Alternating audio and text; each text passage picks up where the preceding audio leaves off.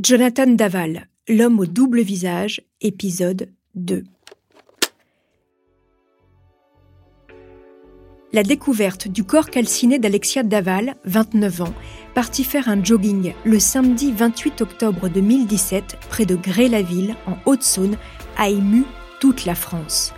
Après les mobilisations extraordinaires de toutes parts, des courses à pied, une marche blanche en présence de 8000 personnes, tout le monde attend l'arrestation du meurtrier.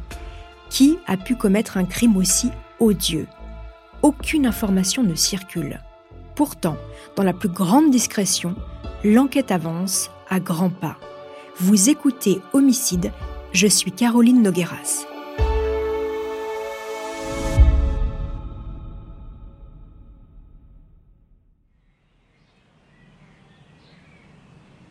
La vie a repris doucement son cours à Gré-la-Ville, en Haute-Saône.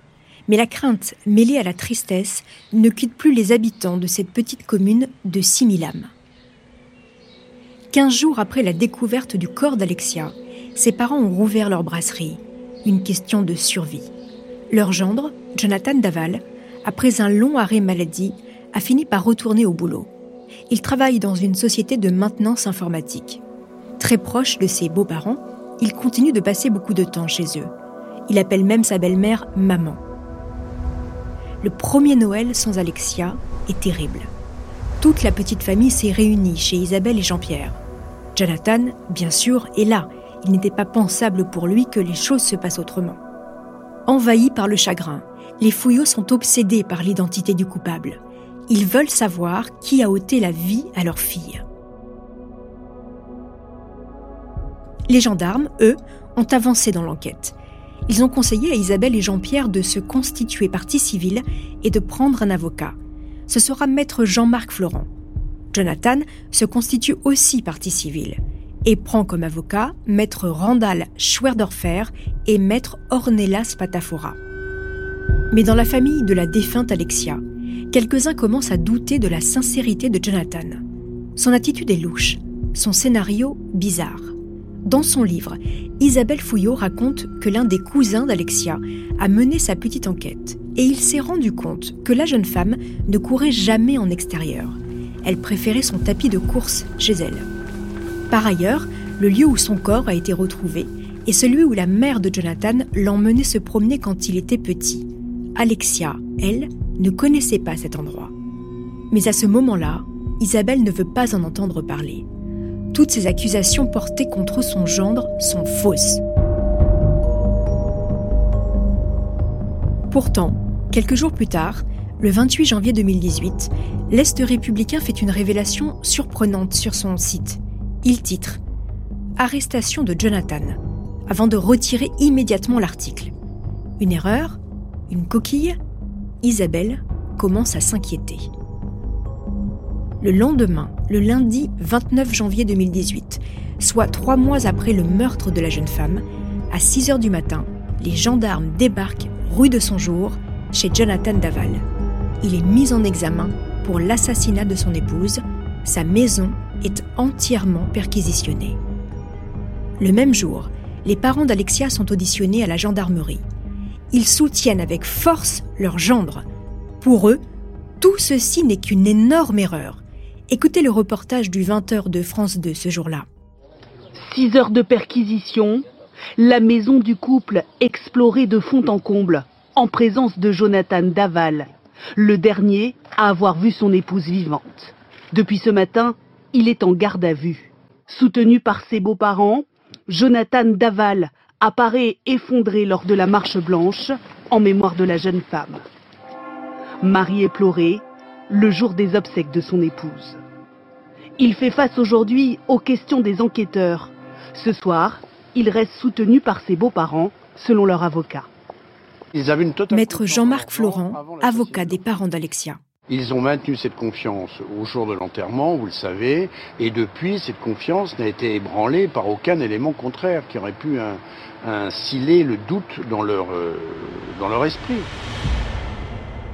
Au fort judiciaire militaire, la garde à vue de Jonathan commence. Après trois mois d'enquête et 200 personnes auditionnées, les gendarmes ont des billes contre le jeune homme. Une par une, ils abattent leurs cartes. D'abord, la camionnette de fonction de Jonathan dispose d'un traceur GPS. Et il s'avère qu'elle se trouvait à 5h30 du matin, le 28 octobre 2017, à quelques mètres du cadavre d'Alexia, dans les bois. Un petit détail qui en dit un peu plus sur la personnalité du jeune homme. Si la camionnette de Jonathan était munie d'un traceur, c'est parce que son patron n'avait pas confiance en lui. Plusieurs fois, l'informaticien n'aurait pas honoré ses rendez-vous chez des clients. À la place, il allait se réfugier chez sa mère. Toujours est-il que sur ce premier élément, Jonathan se défend maladroitement. C'est peut-être Alexia qui a pris la voiture, ou quelqu'un d'autre. Des traces de pneus du véhicule de Jonathan ont également été retrouvées près du corps. Mais le plus accablant, c'est le témoignage du voisin des Daval. La nuit, juste avant la disparition, il a entendu très nettement, à une heure et demie du matin, la voiture de Jonathan passer sur la plaque métallique instable située à droite du pavillon du couple. Il est sûr de l'horaire. Il a regardé sa montre. Et sa femme confirme. Mais Jonathan continue à nier. Après la soirée raclette chez ses beaux-parents, avec Alexia, ils sont rentrés chez eux un peu avant minuit et ne sont pas ressortis. Le lendemain, après cinq heures de garde à vue, les gendarmes de la section de recherche abattent leur dernier atout. Ils ont découvert que le drap sous lequel était caché le corps d'Alexia appartenait au couple, plus exactement à la grand-mère d'Alexia. C'est un jeu de drap que la jeune femme avait reçu en héritage. Malgré cela, Jonathan nie toujours. Mais après 30 heures de garde à vue, le jeune homme finit par craquer. Dans un sanglot, il dit ⁇ Je n'ai pas voulu ce qui s'est passé, ce n'était pas volontaire. Maître Randall Schwerdorfer, son avocat, fait une déclaration à la presse. Jonathan a tenu à, s'exprimer, à dire ce qu'il s'était euh, réellement passé. Euh, nous ne défendrons pas un meurtrier, nous ne défendrons pas un assassin. Nous défendrons un jeune garçon euh, qui, dans une crise de couple, a effectivement, de façon euh, accidentelle, occasionné la mort de son épouse. Voici l'explication que Jonathan vient de donner aux enquêteurs. Après la soirée raclette, Alexia a fait une crise très violente. Pour la calmer, il l'a mis sur le ventre et sans le vouloir, il l'a étouffée. Une mort accidentelle, sans intention de la tuer. Et ce n'est pas lui, dit-il, qui a brûlé son corps. Jonathan Daval est mis en examen pour meurtre sur conjoint. Il est placé en détention provisoire à la maison d'arrêt de Dijon. De son côté, l'avocat de Jonathan revient face aux médias et déclare que le couple avait une relation avec de fortes tensions. Alexia avait une personnalité écrasante. Jonathan se sentait dominé, rabaissé. À un moment, il y a eu des mots de trop, dit-il, une crise de trop qu'il n'a pas su gérer et ça a débordé. Pour Jean-Pierre et Isabelle, le monde est en train de se dérober sous leurs pieds. Ils sont anéantis. Leur gendre, celui qu'ils ont tant aimé, tant protégé, recroquevillé en boule sur leur canapé pendant des semaines après la mort de leur fille, les a trahis. Pourquoi a-t-il tué Alexia? Pourquoi avoir joué cette comédie pendant tout ce temps? Et comme si cela ne suffisait pas, voilà que l'avocat de Jonathan fait passer son client non pas pour un criminel, mais pour une victime. La victime d'une femme à la personnalité écrasante, humiliante. Pour les fouillots, Alexia vient d'être tuée une deuxième fois. Après les révélations de Jonathan Daval, l'affaire dépasse le simple fait divers. Marlène Schiappa, alors secrétaire d'État, chargée de l'égalité entre les hommes et les femmes, s'immisce dans les débats et juge scandaleuse la défense de Jonathan Daval. Elle ajoute que rien ne justifie et n'excuse que l'on tape ou que l'on tue sa femme. Nous sommes en pleine vague MeToo et les débats sur les violences faites aux femmes sont nombreux. Côté enquête, la version de Jonathan n'est pas du tout convaincante. La thèse de l'accident ne tient pas. En témoigne le rapport d'autopsie du corps de la jeune femme. Elle a reçu de multiples coups au visage. Elle s'est débattue jusqu'à s'en retourner les ongles des mains. Et elle a été étouffée. Et puis, rappelez-vous, il y a ces nombreux médicaments interdits sur le marché qui ont été retrouvés dans le sang de la victime. Jonathan Daval aurait-il empoisonné sa femme à petit feu? Pourquoi l'a-t-il tuée Qui est-il vraiment?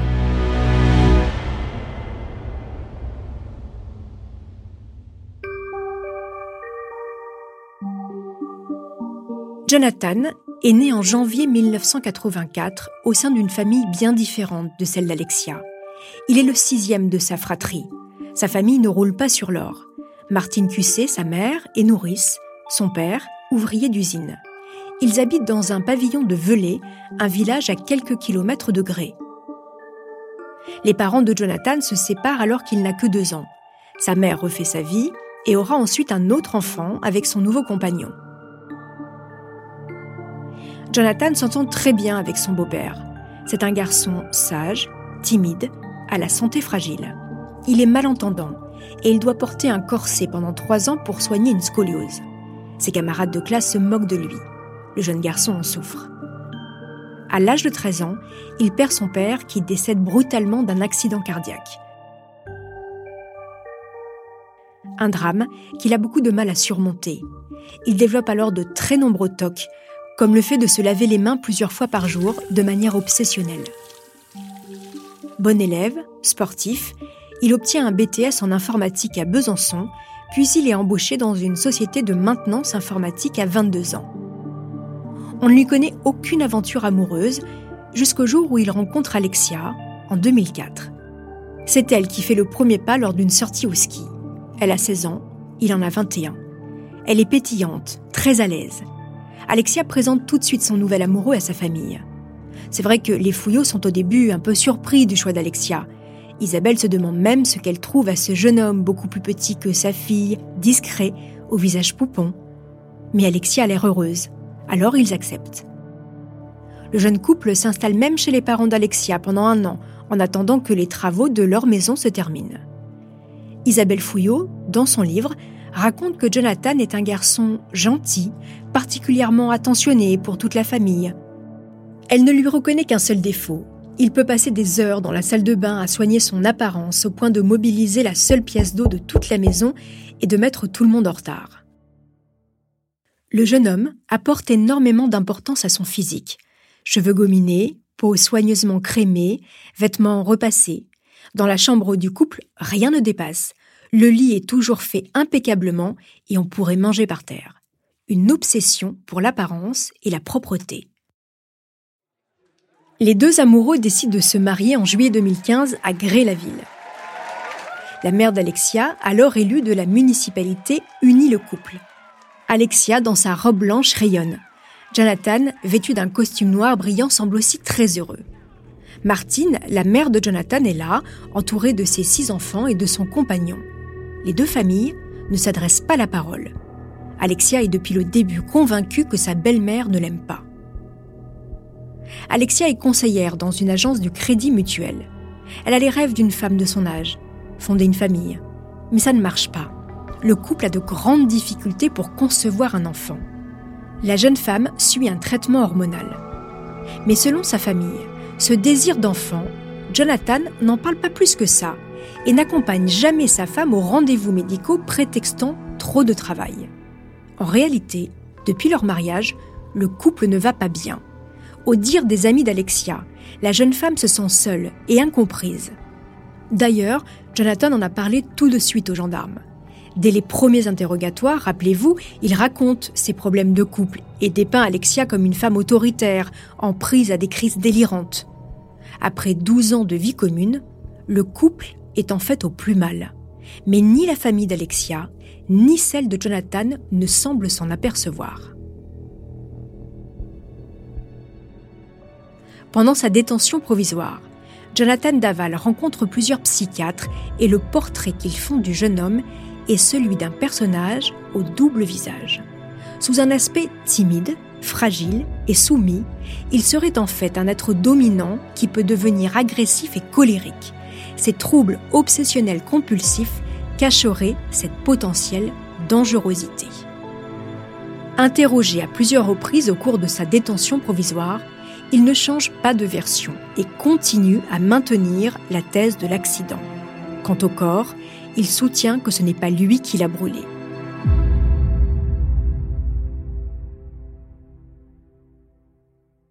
Le drame qui s'abat sur la famille Fouillot n'est pas fini. Six mois après l'incarcération de Jonathan, l'affaire va connaître un nouveau rebondissement. C'est ce que je vous raconterai dans le prochain volet de ce fait divers. Merci d'avoir écouté ce deuxième épisode de l'affaire Daval. En attendant la suite, n'hésitez pas à me laisser des commentaires sur vos plateformes d'écoute préférées. Une petite précision, les quatre épisodes de Homicide sont disponibles en avant-première pour les abonnés à la chaîne Bababam Plus sur Apple Podcast. Pour celles et ceux qui ne sont pas abonnés, les nouveaux épisodes restent bien évidemment disponibles gratuitement chaque jeudi sur Apple Podcast et toutes vos plateformes d'écoute.